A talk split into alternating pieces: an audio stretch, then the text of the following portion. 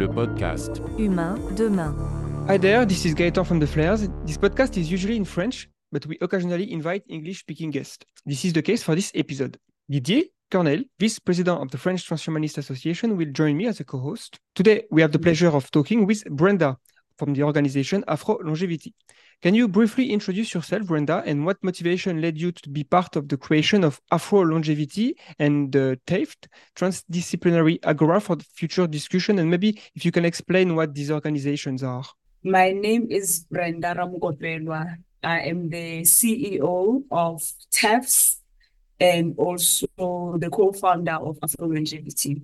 So I'm based in South Africa and um, so, as part of TAFS, uh, we are a technology and science organization with the whole aim of developing futurists in Africa. So, the science leg of our organization is where Afro Longevity was founded. And the focus for Afro Longevity is to look at longevity for Africans living in Africa and outside of Africa um, and also people that are not of African descent that are living in Africa, because we truly believe that your longevity uh, is influenced by your lifestyle, is influenced by your environment, and we want to promote research in Africa uh, to try to find solution to improve our life expectancy. Currently, the life expectancy in Africa is quite low and this is the continent with the youngest population, the continent uh, with a lot of diverse uh, communities. We have a population of about 1.6 billion people here. The median age in Africa is 19, which means that um, according to the reports, we do not have a lot of people living um, to about you know living longer in Africa. So we want to start the investigation to look at what the causes might be. We know what has happened with a lot of communicable diseases that uh, wiped a lot of Africans off. But from a longevity point of view, we want to see if there might be something in Africa that is affecting our life expectancy is there something that we can do to improve their life expectancy?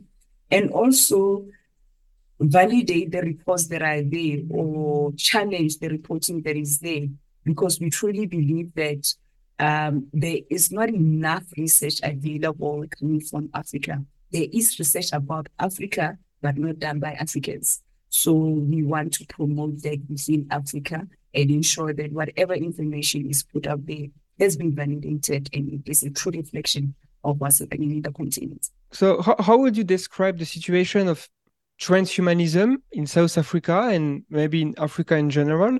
Uh, is it something that's well known or uh, is it perceived as maybe a fringe idea from the West or something like that? And, uh, and the same question for specifically the idea of healthy life extension, living longer than life expectancy usually uh, in, in a country? So I'll start with your first question about transhumanism as a concept. I think it's a it's a new concept to Africa, and the part of the work that we are doing from TAFS and Afro Longevity is try to educate people about what transhumanism is and what it is not.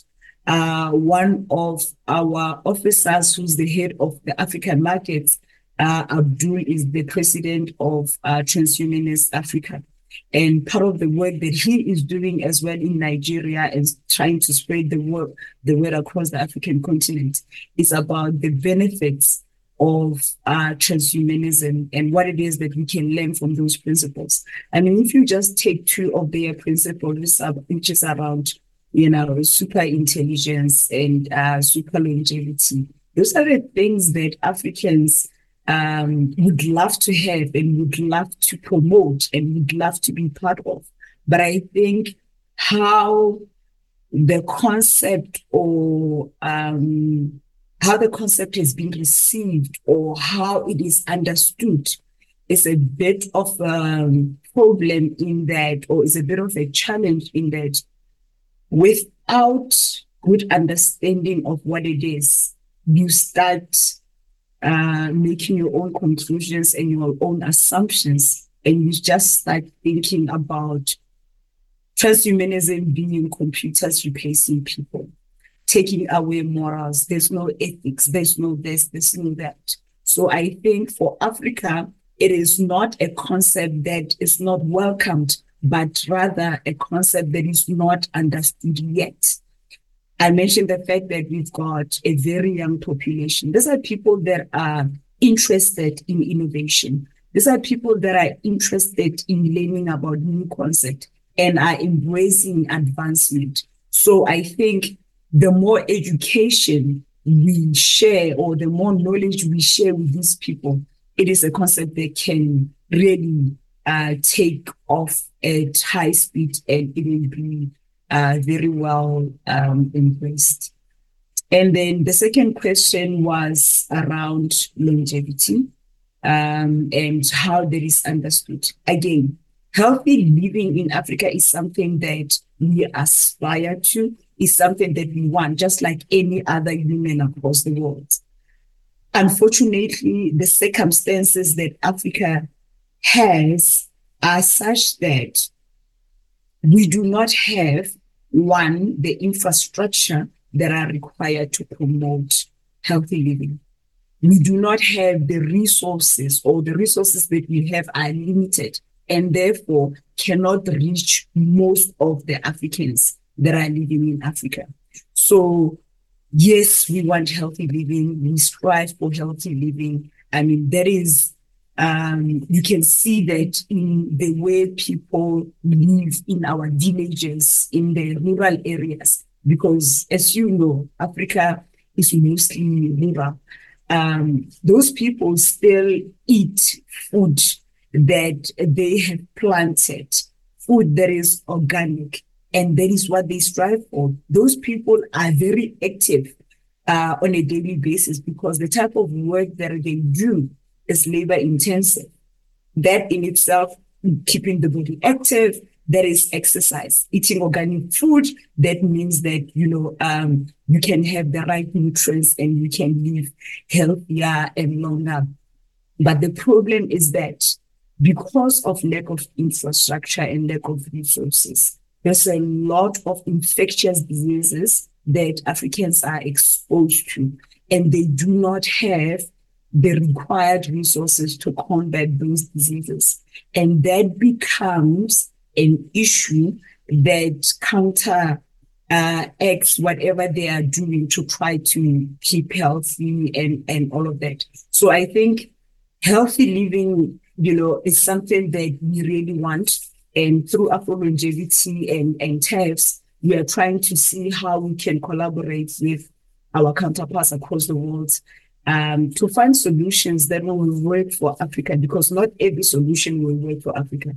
Um, one, find that solution that can work for Africa. Two, um, see what it is that we have that we can still use for our benefit without having to spend money because it's not all about money. Sometimes you'll find that there are things that we can already do without, you know, spending the money, without, you know, going through um, research for a long time. Things that we are already doing, but we do not know or we are not aware of the benefits that they have. So we can start to do more of those things and stop doing the things that might be unhealthy or affecting our health. If we know about that, then we can start doing that. And then, you know, how can we use what we have to be creative and be innovative around longevity, um, about healthy living? You know, uh, our hospitals are not at a level, especially public hospitals, are not at a level uh, where we would like for them to be. What is it that the government can do from a health sector point of view to drive resources into ensuring we've got the right infrastructure. Um, instead of spending money on sick care, can they take a portion of that money and fund this research um, to ensure that we advance longevity, we find solutions for longevity? So for us, it's a partnership between government institutions because they make policies that can affect healthy living negatively or positively. So the policymakers become important. It is a partnership with academic institutions because, as I said, we need knowledge, we need to do research and promote this.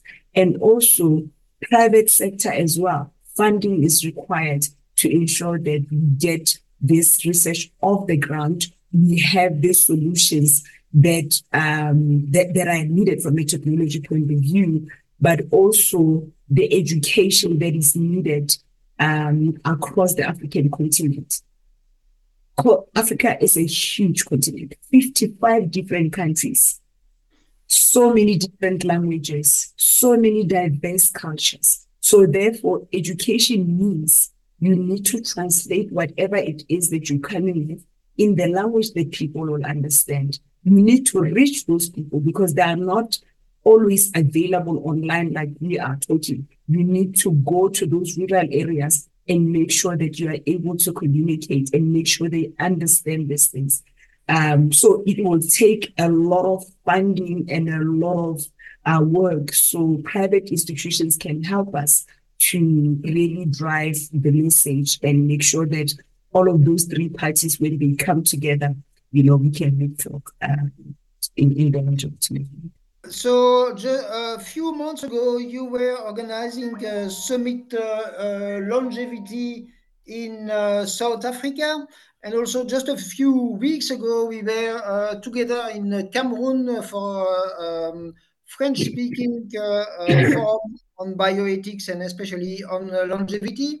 Can you tell us in a few words um, maybe what uh, what was the most uh, what were the most interesting uh, parts in those two conferences? And also um, so i know that you are organizing in a little bit less than one year probably even bigger conference in nigeria. So a few words about this also. Thank you so much Didier. so um, yes we had our conference on the 23rd and 24th of august it was the first longevity uh, conference in the continent. So um, it was a successful conference. We had about 33 different countries represented at our conference. Um, we had about 100 or so, depending on the day, delegates attending in and out. We had representation from the different sectors. We had government people that were there. The MEC of Health in Gauteng uh, came through to do a keynote address. We had the mayor of the city we were hosting there. The, the chief was also there. Remember, we had said that the whole point of Afro longevity is to ensure that all of these different parts come together. So there was a good representation from private academic institutions, uh, community as well, because I mean, the message has got to go to the community. They need to understand the, the message. It's one thing for the scientists to look at this thing and, you know, understand it from a scientific point of view, but it is pointless if the person that has got to consume it doesn't understand it. So we are trying to ensure that as scientists come up with solutions or academic institution come up with the knowledge, scientists come up with solutions, um, we ensure that the people, which is us, which is me, my child, my grandmother, they also understand the importance of this and they understand what they need to do and what it means to them. We make sure that the politicians, because government, um, in some cases, those people uh, the policymakers are politicians, they're not necessarily the experts in the field. Um, they also understand it in that language. Um, so we had a good representation of that. It was a very good conference. It ran for two days. Um, the point that we made was that longevity is for everybody. We all need to get involved. The education is very, very important, and which is a message that we keep lauding wherever we go. So the next conference that Didier is talking about uh, going to Nigeria will be the second uh, installment of the many conferences uh, around longevity that we are going to have across the African continent. The reason why we are going to another country is that, as we said, Afro longevity is for the whole of Africa. We have 55 countries. We would like to understand what longevity means for them and how longevity can be part of what they do in their own context. Because the way we receive it in South Africa might be different to a person in Kenya, might be different to a person in Cameroon because of the different circumstances that they have.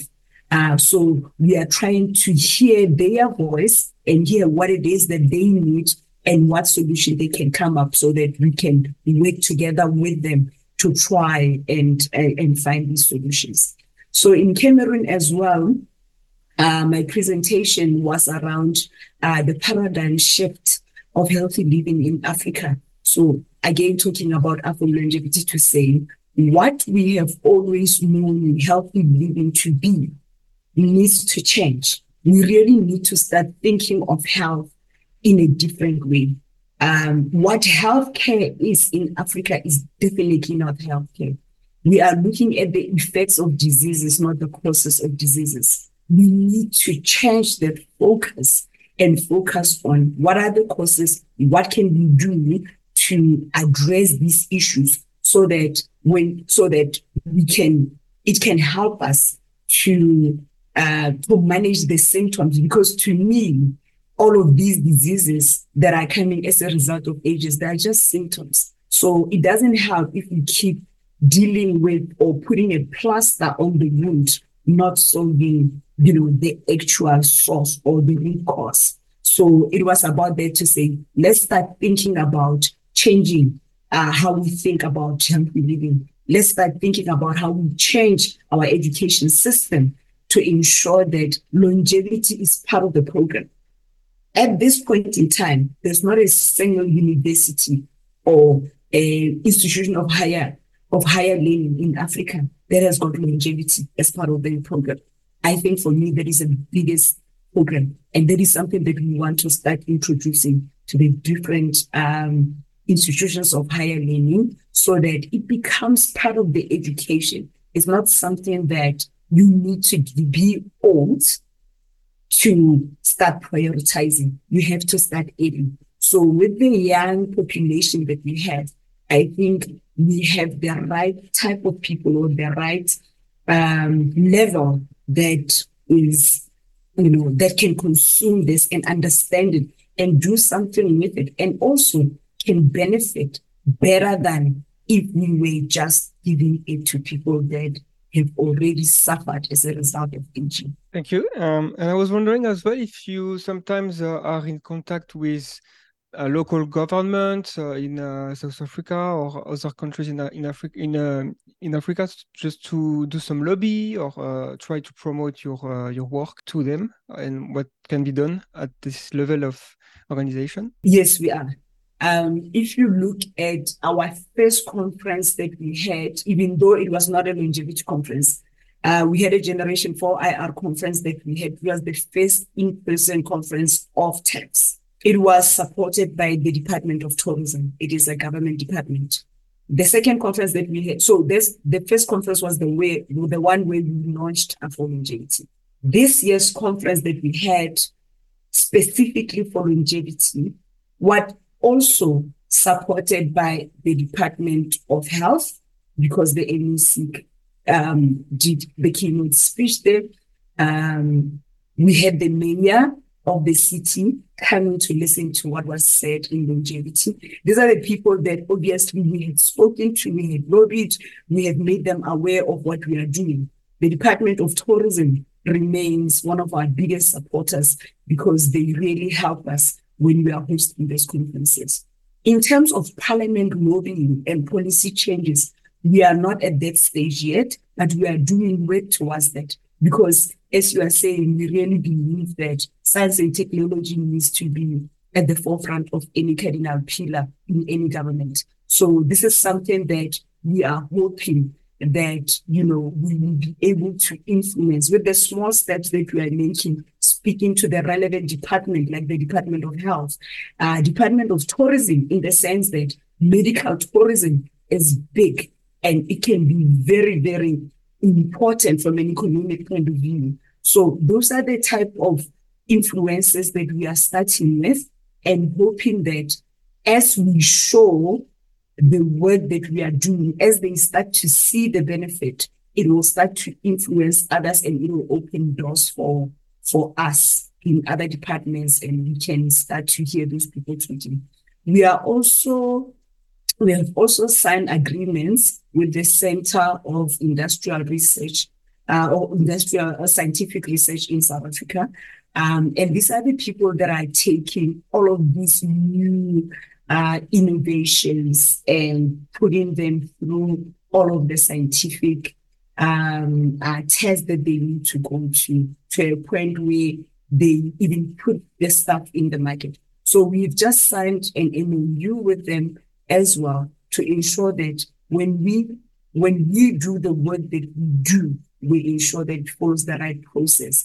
And if it is compliant and follows the right process, it makes it easier for the people at government level and policy level to start to listen to us and take us seriously. In Cameroon, uh, when uh, de Grey, the, the famous uh, longevist, uh, was uh, speaking, he insisted, uh, and you also, about the fact that uh, Africa is a very diverse country for languages, and this can be interesting, but also for genetic diversity and this is of course also very important uh, for longevity uh, research.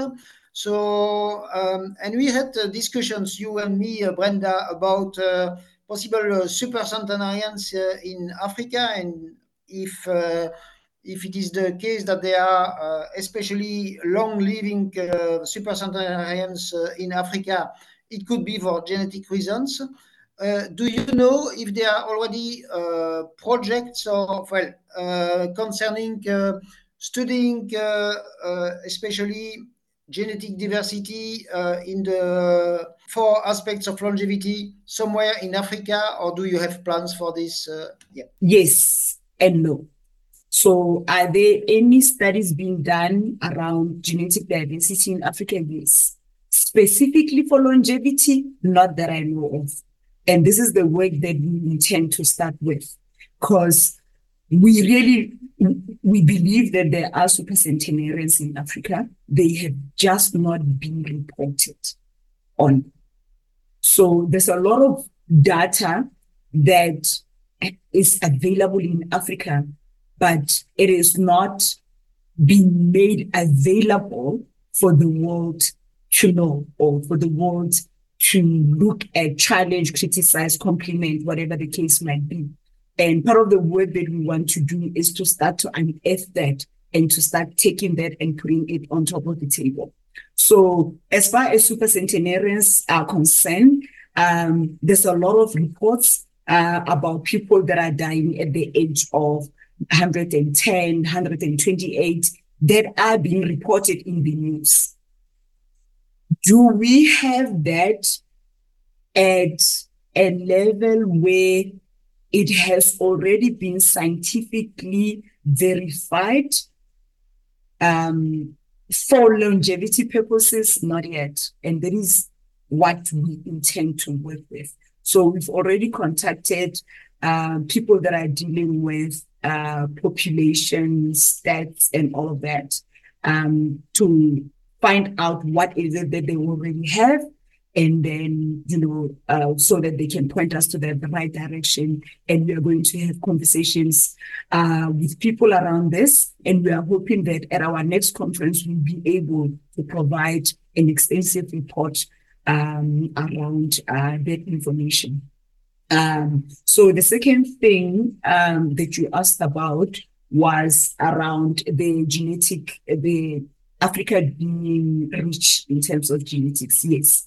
Um, as we all know, Africa is the cradle of humankind. Actually, as part of the conference that we had, our post event tour was to take some of our delegates and speakers to uh, what is believed to be the cradle of humankind, the actual caves, um, and where they tell a story of you know um, the history and uh, you know the different diversity uh, that come from that particular region. something that, you know, um, everyone who's interested can, you know, uh, visit the Maropeng caves and read about all of that history. But uh, having said that, we really think that we have not done enough to to around you know um, looking at those genetics and what they mean uh, to us and what they mean to longevity and i think it would be very interesting to start to look at the this rich diversity that exists in Africa with a lens of longevity. What does it mean to longevity? What is it that we can take from that and benefit people in the long run? And you know, what are the things that um, we need to discard from that? I, I, forgot to precise, not not for you, Brenda, because you know about it, and uh, but uh, for the listeners, that uh, a, a super centenarian is a person who lives 110 years or more. And there are very, very few supercentenarians uh, in the world. Uh, for example, in my country, Belgium, there is uh, one person who is older than 110 or who reached 110 years. And this is a kind of what I sometimes call the mystery of supercentenarians. Very, very few people well, there are, we, we have uh, in the world probably more than uh, two, 300,000 people age 100 uh, or more, but we have only very, very few people who are 110 or more, less than 500. Yeah, I, I, I really think that there's not a lot of them, but I think there are. And that's fascinating to imagine that there might be, and we don't know about them just because you know they're not reported, and that's very interesting. I never really thought about this. And also, um, I'm curious to know if uh, sometimes through your work you encounter criticism that are uh, very specific to Africa, uh, because when we talk about longevity, there is a lot of ob uh, objections that people come up with, uh, like, oh, uh, it's natural to live uh, at a certain age and then die, or it's um, it's going to be a source of inequality. Some people are going to be living forever and others die. different objections, and I'm wondering if you think sometimes you might have very specific criticism for Africa that we don't really see here just because of that diversity and uh, different maybe origin stories or uh, mythology sometimes play a role in these questions. The challenges are, are very interesting and depending on who you talk to they vary. So uh, there's obviously when you're speaking to a religious group you know depending at the level of understanding um, uh, people might think, you know, when you start talking about longevity, you're trying to play God. Um, and as you know, Africa is is because of colonization and all of that. It's it, it's it's very Christian. Um, um, well, most of it. Um, and then you've got you know Muslims as well. So um, it, it becomes a very sensitive topic you need to, and this is where again that education and um, awareness comes in, becomes important to us because for Africa, it's not a natural listen, you're gonna live healthy and you're gonna live longer, or you know, you know, to them it translates to are you saying you're not gonna die? Are you saying you are ashamed of being old? Are you, you know, like, and remember, we also value older people you know. Um, so it's almost like you are trying to to play God, like I said, you know, uh, you are interfering with nature.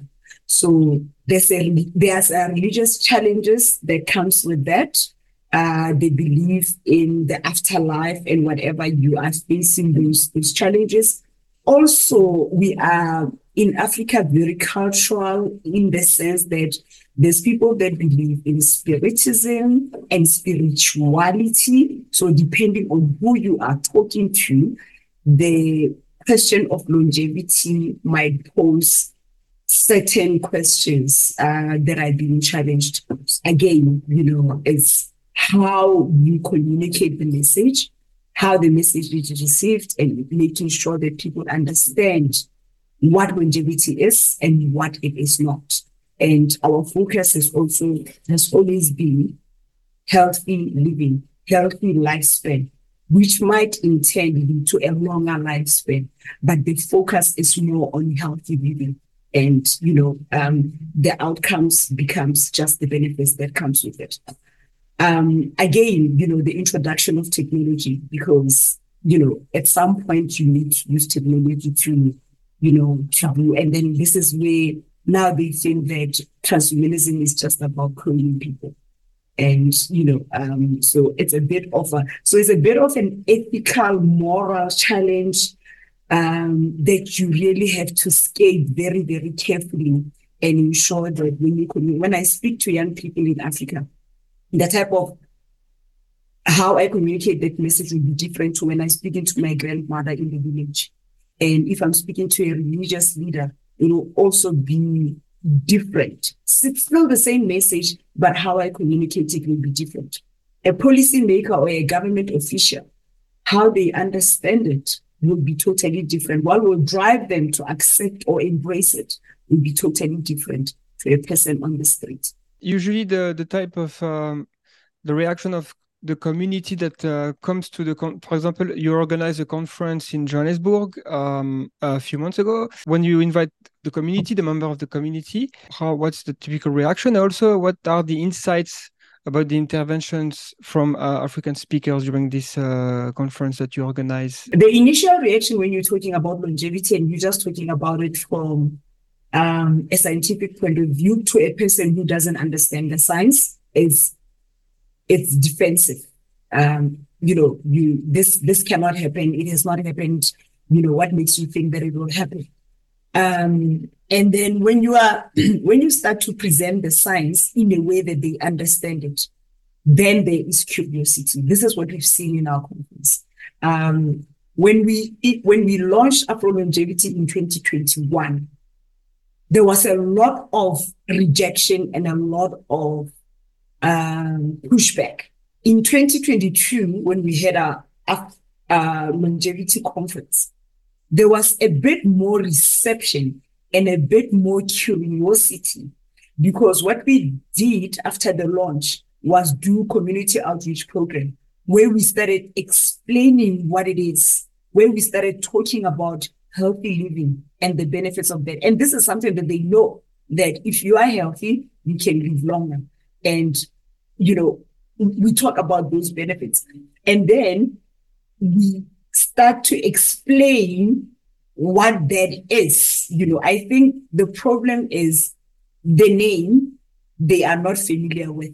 So if you start with the name, with the name, it's a bit, I don't know it, so I don't want it. So if you start to explain the process and what it is and the benefits and all of that and say, actually, this thing that we're talking about, it is longevity. This thing that we're talking about, it is this transhumanism that we're talking about. It becomes easier. So there was a bit more positive reception and a bit more, we want to know more. There's a lot of interest right now because even post the conference, we had to go back and talk about what it was, about what was presented at the conference and explain it further. So there's a lot more interest in academic institution. There's a lot more interest in the Department of Health, especially in the project province that we are in. I am not saying that there's not going to be challenges, especially when we start to go into the different regions and the different provinces. Um, especially when you start going into the rural areas. Remember, Johannesburg is in a city, and the city that is um, very diverse, and you know they they they there's a lot of advancement here. So it's easy to consume new concepts when they come here. When you start moving into the rural area, the tone has got to change, the messaging has got to change, and the reception might not be the same. So we, we, we are prepared, I want to say, for the challenges, but because there is the unknowns, we are willing to go and ride the wave and, and you know, get to know them because even though we are in South Africa, um, I spoke about diversity earlier on. Just in South Africa, we've got a whole lot of different languages, but 12 official languages.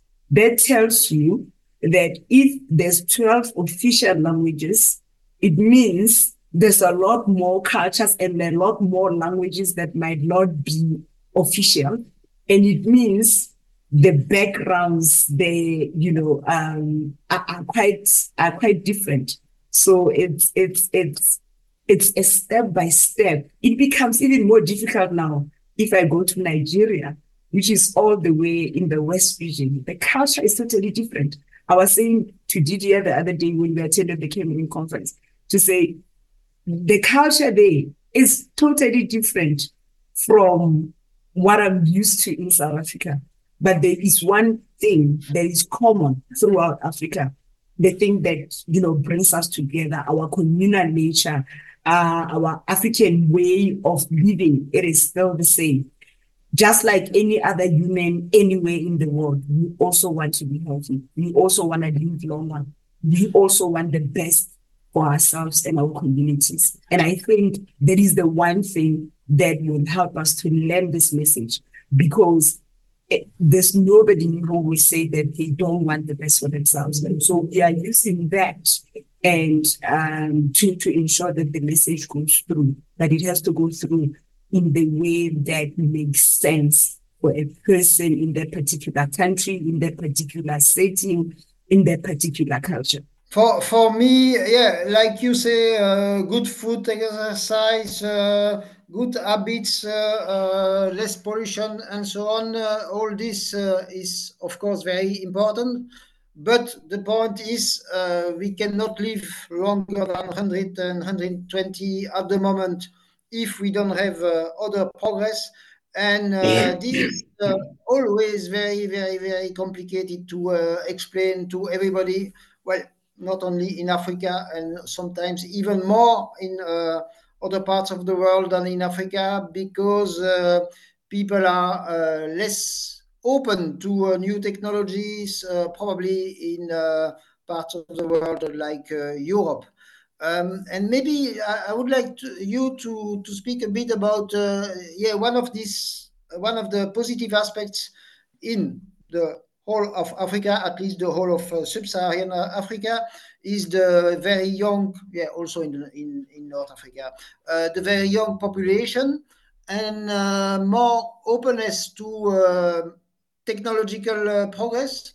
So maybe you have a few examples of uh, communities or groups who are working especially on some longevity question or even some technological question uh, that we don't have in Europe, uh, or that, or, or where you think uh, it could be really useful to promote this? It's gonna be hard for me to single out a project and call it a longevity project because we have not longevity, as I said, is still new in the country. But yes, you are right. A young population, very innovative, very creative, and very hungry for knowledge. Um, and um, so there's a lot of uh, advancements that are happening in the continent, uh, despite the limited uh, resources or infrastructure that we have. I mean, we saw uh, during the COVID um, pandemic uh, where there were a lot of scientists coming up with solutions within Africa um, even though um, at some point that was used against us when um, Africans were finding solutions. So I think the biggest the biggest issue for us is the narrative around is it good enough when it comes to Africa? And that is the work that we are doing to just change that narrative because sometimes when you're presenting um, something from Africa, it's almost like it needs to be checked a few more times for it to be to be accepted, you know, um, uh, globally. But uh, despite that, there's a lot of work that is being done. If you look at um, scientists across the different foundations uh, talking about longevity, there's a lot of Africans that are working there. Uh, the issue that we have is around is, is, is brain drain in Africa because we don't have infrastructure. These young people, as brilliant as they are, instead of staying in Africa and doing the work in Africa and developing, they are finding better opportunities outside of Africa. And therefore, we are left without, you know, um, those that knowledge and that expertise in the continent. So what we would like to do, and I see a lot of governments are doing that. Rwanda is leading in terms of technology. South Africa is another economy that is really, really thriving, thriving in terms of science and technology. Um, Nigeria, as you know, it has been the giant of Africa for a long time. Uh, despite the unstable political climate, there are brilliant minds that are sitting there and they are doing a lot of work in terms of technology innovation and and and all of that.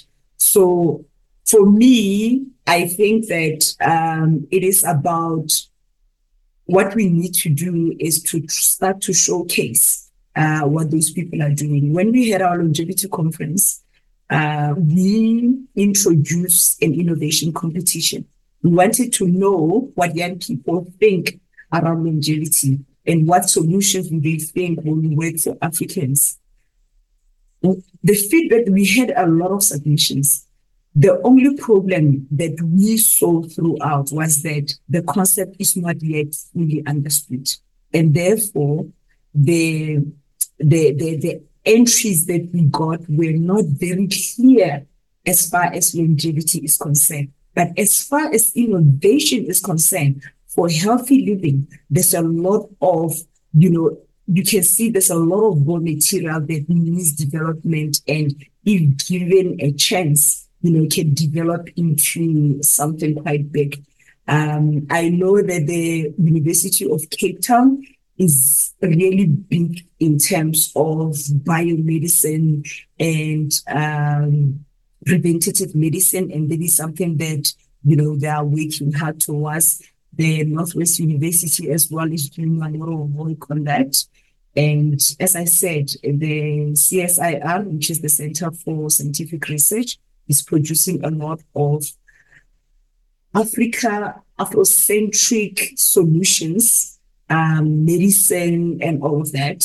Um, and I think that, you know, if we um, start to promote that and if we start to um, put a lot of effort and focus on, on, on scientific research and technology advancement, we've got a chance of really, really going. Another question that I have is um, regarding maybe other aspects of futurism. Uh, like we talk a lot about uh, these days artificial intelligence, of course, and uh, I was curious to know your personal view on artificial intelligence, if it's something you talk about um, with um, and uh, in Africa in general, do you think uh, people are excited about the idea of maybe the idea of AGI, artificial general intelligence, and how is it perceived? Do we also find the risk factor there? Uh, because you know we hear sometimes the idea of uh, an existential risk caused by artificial intelligence. So I was wondering uh, what's the, the, the situation in Africa regarding this, and maybe other uh,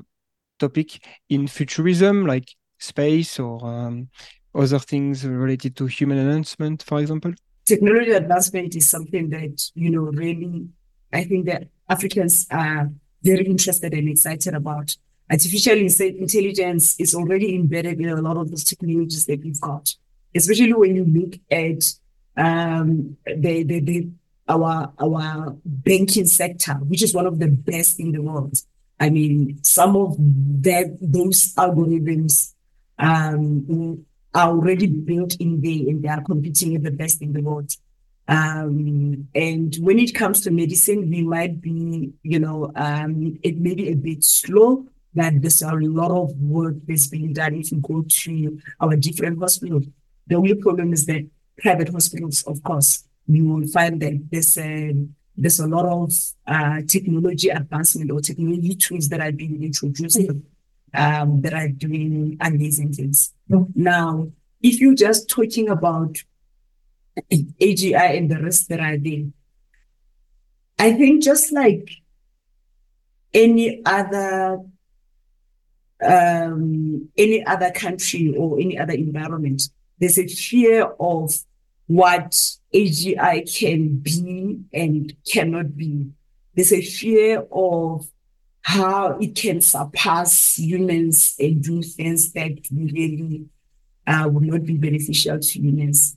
But I think from a risk management point of view, um, we need to start looking at this thing um, differently. I always say we need to look at risk as an opportunity and as a threat, not only as a threat. Yes, there's risk. What does that mean? Right? You need to now, before that risk materializes, be already looking at it, understanding what it is, and then planning for it. You need to say, you need to understand, we cannot understand it, we, we cannot manage the risk of a technology if you do not understand the technology itself.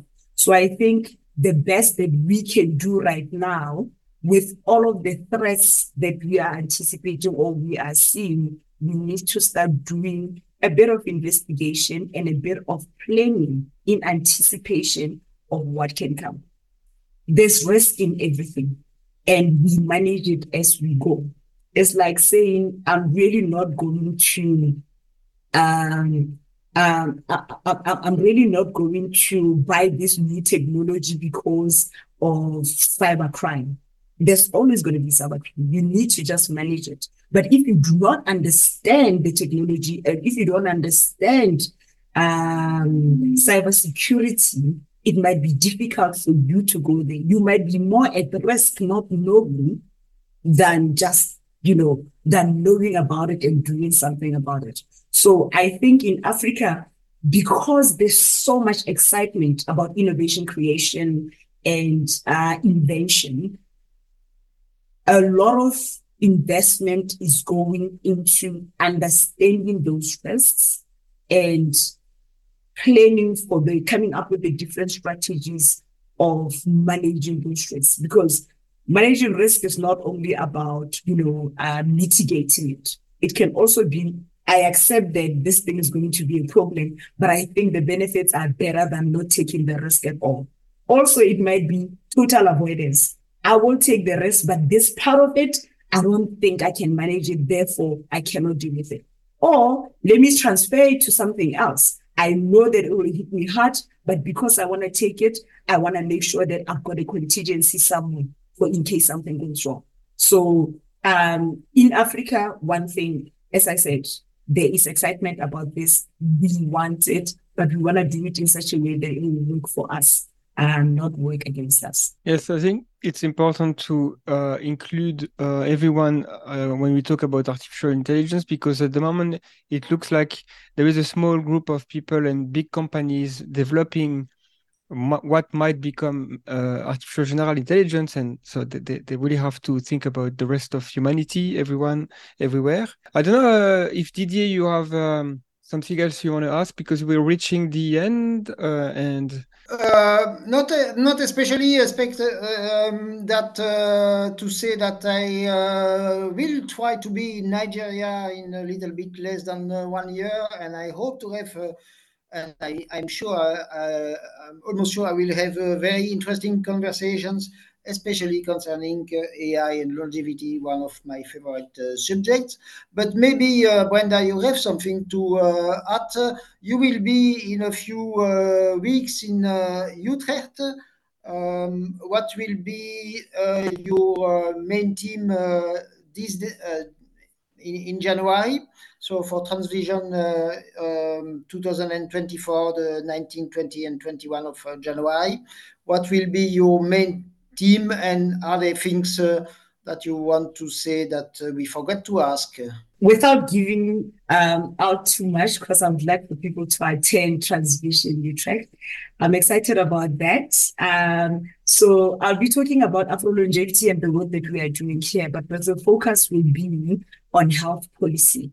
Um, there are a lot of challenges around the policies, um, health policies, especially in terms of how they cater for longevity, which I think at the moment they don't. And I think that we need to talk about how do we ensure that the policies that we have in our health sector are in such a way that we promote preventative care, preventative medicine, and instead of just looking at waiting for people to be sick and want to do something about it, let's start looking at the the, the causes of the diseases um, uh, and not only focus on the effects of disease. And with that, how do we start to look at things like, um, you know, protection of data, sharing of data, um, data supremacy, whatever different uh, data policies are affecting how we promote healthy living across the globe. Because how we share or not share the data, how we share or not share the innovation might impact on how we bring the longevity movement. So those are some of the aspects that I would like to for us to discuss at that conference and see if maybe um, we can come up with uh, solutions that can help all of us. Thank you very much for uh, for your time and uh, to share your knowledge and what you're doing with Afro longevity and all your work. Uh, if where can we find more about about you and, uh, and, and is there a place where we can find more information on Afro longevity? I suppose the website. Are you also on social media, or I don't know if. Before I even share that, please everyone is invited to our second longevity conference in Nigeria. It will be on the 9th and 10th of October 2024. Now, to find more about TEFS, you can go to uh, TEFS.org and Afro Longevity is just one of the pages under the website. Um, or you can go just directly to Afro Longevity at TEFS.org. Uh, you can send emails, maybe if you want to inquire about us at info at afrolongevity.org or info at TEFS.org. Um, and we are available on Instagram, Twitter, LinkedIn, Facebook as TEFS.org. Right. Well, the links uh, will be in the description. Thank you very much. Thank you, Brenda.